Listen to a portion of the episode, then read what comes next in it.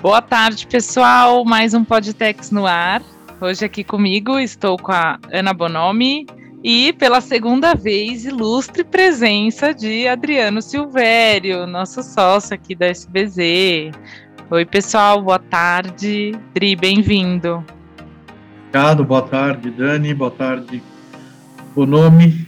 Vamos para mais um Podtex. Muito obrigado pelo convite e feliz de novo de estar aqui com vocês. Bem-vindo, Dri. A gente fica muito feliz também. O Adriano aí é o nosso rei do contencioso, para quem está ouvindo, né? Então, Exato. vai ter muitos, muitos sites legais aí, contenciosos, para a gente falar. É, vocês vão entender porque que a gente chamou ele aqui que a gente queria. Um dos temas da pauta de hoje é o julgamento da modulação, na verdade, a modulação dos efeitos do julgamento do terço de férias. Então é um assunto muito que dá muito que dá, dá muito que falar. É, e o Dri está aqui para contar um pouco para a gente, então a gente vai começar com esse tema. Depois a gente vai falar também de uma, de, de uma decisão do STJ, da segunda turma aí do STJ, que tratou da, de isenções de PIS e COFINS lá da Lei do Bem. É, e por último, vou trazer aqui alguns comentários sobre a medida provisória 1128, que também gerou um certo burburinho aí em alguns comentários que trata de perdas, né? Perdas no recebimento de créditos aí, algumas mudanças na legislação. Dri, pode começar. Conta pra gente aí o que aconteceu. Obrigado, Dani. Eu queria só fazer um retrospecto desse, desse assunto para todo mundo ficar na mesma página. É, só lembrando aqui que a, a, a matéria que foi submetida ao Supremo diz respeito a incidência ou não de contribuição previdenciária patronal sobre o terço de férias pagos, é, o terço de férias pago durante o gozo das férias, tá? Lembrando que o terço de férias pago em rescisão contratual tem caráter indenizatório pela lei, tá? Então está em discussão aí o terço pago durante o gozo das férias. Muito bem.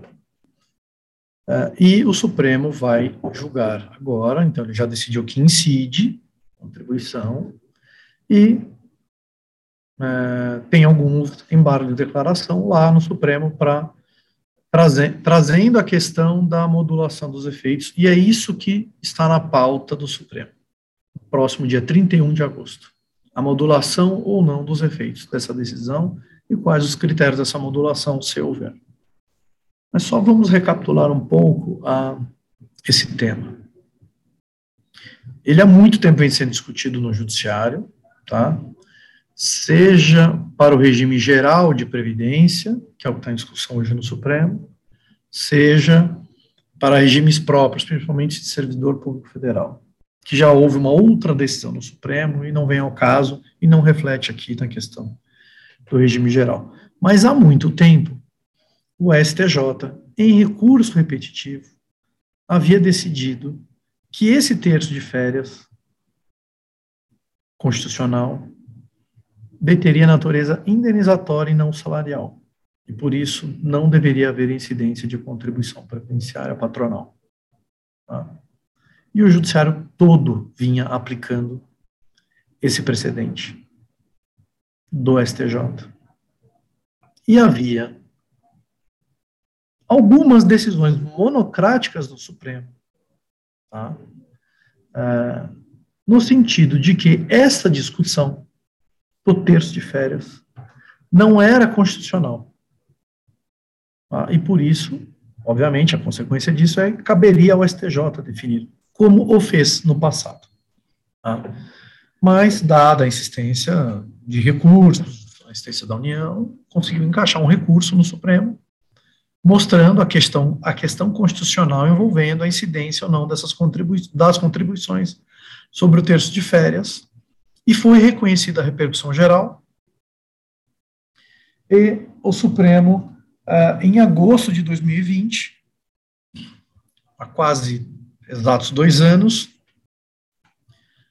pelo plenário virtual, a gente estava ainda no meio de pandemia, decidiu pela incidência da contribuição. Então, foi um julgamento é, ali não presencial, é, sustentações orais ainda gravadas, memoriais ali ainda enviados por e-mail. A gente estava no pico de pandemia, agosto de 2020, todo mundo trancado em casa.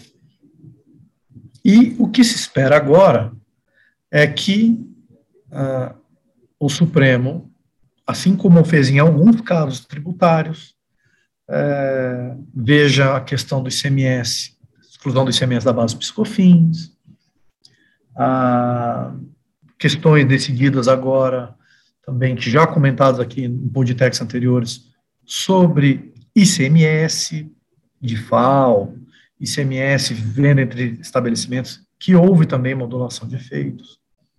Ah, mais recentemente, o Supremo também modulou os efeitos de decisão, de uma decisão sobre a não incidência de RPJ e CSL sobre Selic, sobre a Selic, em repetição de débito. Por quê? Porque havia uma ruptura da jurisprudência com esse julgamento. Tá? Como houve também no caso do texto de férias. Vamos lembrar, como eu disse aqui no início, que já havia decisão da STJ há muitos anos em recurso repetitivo. E essa, e essa decisão do STJ, de forma obrigatória, deve ser aplicada pelo, pelos tribunais, pelos juízes, enfim, é uma regra processual. Então, isso vinha sendo aplicado, e existem casos transitados em julgado, no texto de férias, pela não incidência do texto de férias. Nós temos aqui casos transitados em julgado, tá? pela não incidência. E ah, é, me parece que seria é, um outro caso para o Supremo modular os efeitos. Tá? Porque há, há, a meu ver, uma ruptura de segurança jurídica. Todos nós, empresas, o, o, o, a comunidade jurídica, o poder judiciário abaixo, é, decisões administrativas, algumas talvez até no CARF, já vinham aplicando o posicionamento da STJ. Tá? E confiava que isso ia ser definitivo, porque já haviam decisões isoladas de ministros no STF, como eu disse, apontando pela uh, inexistência de cunho constitucional nessa discussão. Então, se confiava que é, é, a matéria já decidida pelo STJ teria chegado ao fim.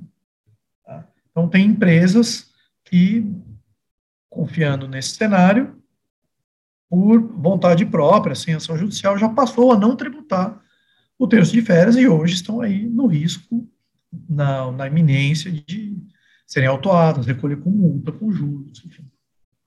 Então, há uma questão muito sensível aí é, para o STF, e acredito que, assim como nesses outros casos, deve haver a modulação para proteger aqueles contribuintes que ingressaram com a ação, que obtiveram coisa julgada é, já no passado, antes mesmo da decisão do Supremo, é, que fizeram compensações antes da decisão do Supremo, baseada talvez em outras decisões judiciais, ou algumas, alguns já posicionamentos administrativos, de algumas decisões administrativas, que confiavam nesse, nesse precedente do, do STJ. Então, parece ser o caso típico de modulação é, dos efeitos. Senão, nós vamos de novo, e aí, um outro tema que está na pauta do Supremo é, é, decidir os limites da coisa julgada inconstitucional. Nós vamos olhar não só para casos muito do passado sobre fim social, contribuição social sobre o lucro, que o STF decide hoje, limites da coisa julgada constitucional,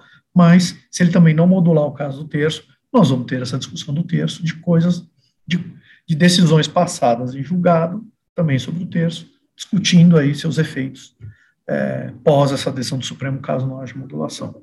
Então, vai virar, teremos aí mais alguns anos pela frente de, de litigância sobre esse tema.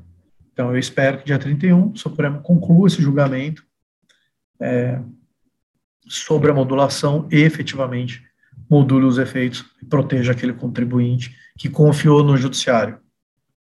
O STF faz parte do judiciário. Não contribuinte confiou no judiciário que essa seria a solução.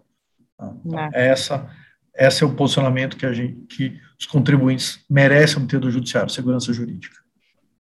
É, esse caso é muito sensível mesmo, né? Porque além de ter alterado o entendimento sobre a incidência, agora todo o cuidado quanto à modulação de efeitos, né? Era algo, é, é algo que hoje a gente, em todas as consultas, em todos, é, enfim, todos os assessoramentos aqui que a gente faz para os nossos clientes, a gente sempre tem alertado, né, sobre a modulação dos efeitos, porque é algo que ficou muito mais evidente aí nos últimos julgamentos aí dos últimos anos, né?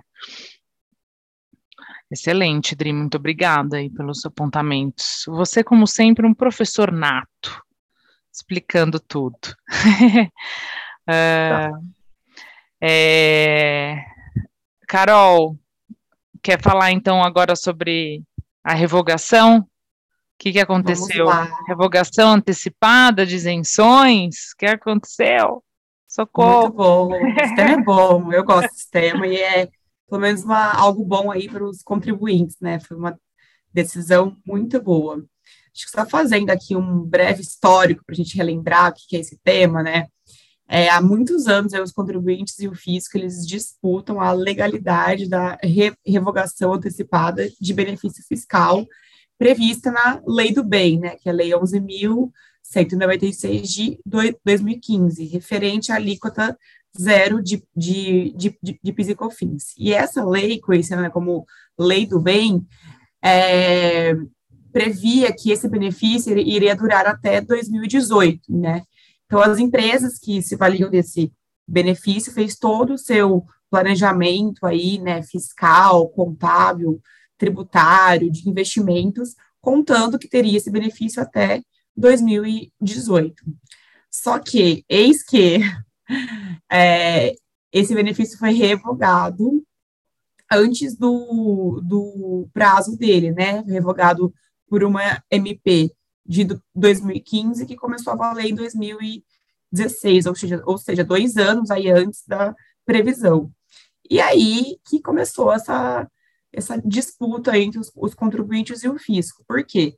Os contribuintes alegam violação ao artigo 178 do CTN, que fala que é, quando você tem um benefício fiscal, né, um incentivo fiscal, isso é um direito, é, que isso viola a segurança jurídica das empresas, as condições de contrato, de operação, é, enfim. E o fisco fala que a revogação antecipada não violaria aí o artigo 178 do CTN, porque esse artigo ele só protege é, isenção tributária e não redução de alíquota zero, né?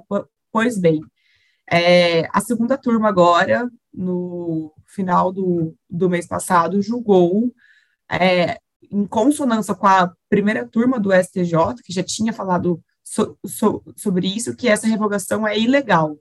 Então, ou seja, os argumentos dos contribuintes foram acatados aí, né, que você não pode, né, a, a empresa tem que ter uma confiabilidade no, no processo, uma segurança jurídica, é, até porque quando ela entra num programa desse, né, de benefício fiscal, ela faz toda uma adequação, e aí você não pode querer que antes do prazo ela se, né, desfaça todas as operações, os contratos, as for, formações de preço, então, achei que foi uma decisão bem acertada aí, né?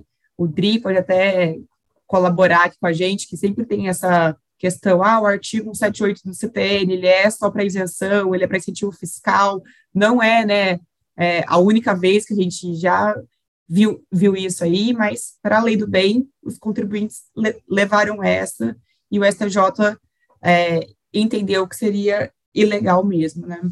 É isso, Dani, só coisa boa aqui. Muito bom. Muito bom também, outra aula aqui para gente. É, vou, vou trazer aqui também um último tema, mais, mais rapidinho, que é a medida provisória que saiu super recentemente, número 1128 de 2022, por óbvio, né?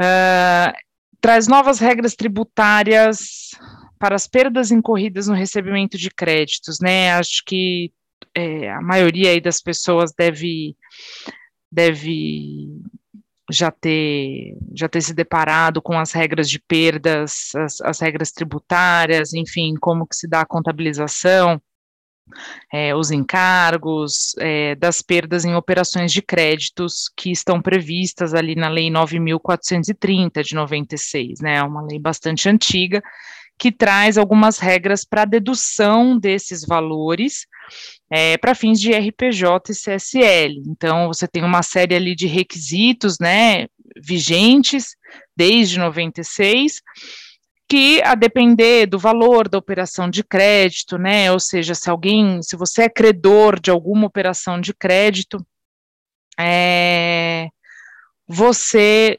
dependendo ali de, de seguir certos requisitos, apresentação de processos administrativos de cobrança, apresentação, né, medidas judiciais, a depender do valor dessa, dessa operação de crédito, você consegue deduzir isso da sua base de IRCS, certo? O ponto é que é, algumas regras contábeis, especialmente algumas mais recentes e regulatórias, inclusive, para as instituições financeiras, é, tem algumas diferenças para essas regras tributárias, né? E, e o que que essa MP 1128 faz agora com as instituições financeiras, né, porque ela é destinada exclusivamente às instituições financeiras e demais entidades autorizadas a funcionar pelo Banco Central, exceto instituições de pagamento, isso é importante, é, e administradoras de consórcio, então excluem essas, esses dois, é, esses, esses duas, dois tipos de, de entidades, né, do, do rol de, de aplicação da MP 1128, e o que essa MP faz é, é aproximar as regras fiscais às contábeis, claramente. O grande objetivo dela é isso. É, as instituições financeiras é, normalmente acumulam muito esses ativos fiscais diferidos, né? E normalmente é, eles são esses ativos eles são compostos aí tanto pelos é, pelas diferenças temporárias dedutíveis, né, ou então compensação futura de prejuízos fiscais não utilizados. É, então, a gente tem é, uma situação específica bastante comum para as instituições financeiras, e a intenção de, da, das regras contábeis, inclusive da resolução CMN, que é uma regra regulatória, é, passou, vai passar, na verdade, a partir de 2025, a gente tem um período aí até 2025, a permitir essa, é, essa dedução em até para operações com atrasos em até superior a 90 dias. Né? Então a gente a gente reduz o tempo de operações, do vencimento dessas operações, né, que são consideradas inadimplidas, então você tem uma inadimplência é, atualmente, né, a regra geral da 9.430, você tem uma inadimplência aí de seis meses, pelo menos, né, para ter o efeito fiscal, e agora, com o SMP, as instituições financeiras, elas passam é, a ter uma exigência somente de 90 dias. Então, seu, seu, sua operação está inadimplida por 90 dias, você já consegue dar os efeitos fiscais, porque essa é a regra contábil e o que vem, vem, vem disposto aí na resolução CMN mais recente a respeito da matéria. É, algumas outras regras aqui, a gente tem algumas algumas regrinhas que alguns parâmetros, né, para os cálculos serem feitos que estão dispostos nessa nessa MP. Um, só que a gente não, não vou entrar aqui no, no mérito desse cálculo, ele utiliza alguns fatores, tipo tempo de atraso, tipo de crédito, tem algumas características ali que você tem que observar é, para aplicação dos fatores, para realizar esse cálculo, né, do valor a ser deduzido e tal, para dar o efeito no, na sua apuração de imposto de renda. É, mas o ponto é que, por mais que a gente tenha aí um, uma, uma medida provisória, né, que deve aí ser referendada agora, né, daqui um, daqui um, um tempo aí ainda tem que ser referendada para ela, né, se tornar realmente eficaz. É, mas a validade dela, os efeitos dela vão passar a ser produzidos somente a partir de 2025, é, porque é quando as regras regulatórias vão entrar plenamente em vigor. A gente tem um período aí é, de vacância que é, é, dado às instituições financeiras para adequarem toda a sua tecnologia, enfim, as novas regras regulatórias e, portanto, é, a MP ela segue esse mesmo período, né? Então, por mais que a gente tenha esse essa, essa, essa diferença de regras para dedução para as instituições financeiras, né, com relação às perdas, a gente só tem aplicação delas a partir de 2025. É, tem ainda muitos comentários, a gente vai, a gente deve aí falar mais sobre esse assunto aí nos próximos tempos, mas é isso, assim, acho que eu tentei dar um resumo, desculpa aí o meu fôlego, viu, gente, porque mulheres grávidas aqui a gente perde, a gente perde o fôlego rápido, mas em geral é isso, tá, acho que, acho que a gente trouxe as questões mais, as principais questões aqui sobre a SMP. Muito bom, Dani. Muito legal e certo. muita coisa aí para a gente ficar de olho, né? Tem, não, tem bastante. Essa MP, a gente ainda tem algumas regrinhas aí específicas para empresas em recuperação judicial, né, em falência. É, acho que é, é, é, bem interessante todo mundo ler com atenção, mas fato é que é uma é, é para adequar, né, adequar as regras fiscais, as contábeis, o que o que é bom para o contribuinte também. Certo, pessoal? Excelente. Muito bom, então, obrigada aí, Carol, Dri. Essa, a gente tentou aqui fazer um, um, um, um episódio bem rapidinho, trazendo três notícias aí bem legais para vocês e até a próxima, então, pessoal. Boa tarde. Boa tarde. Até a próxima. Até a próxima.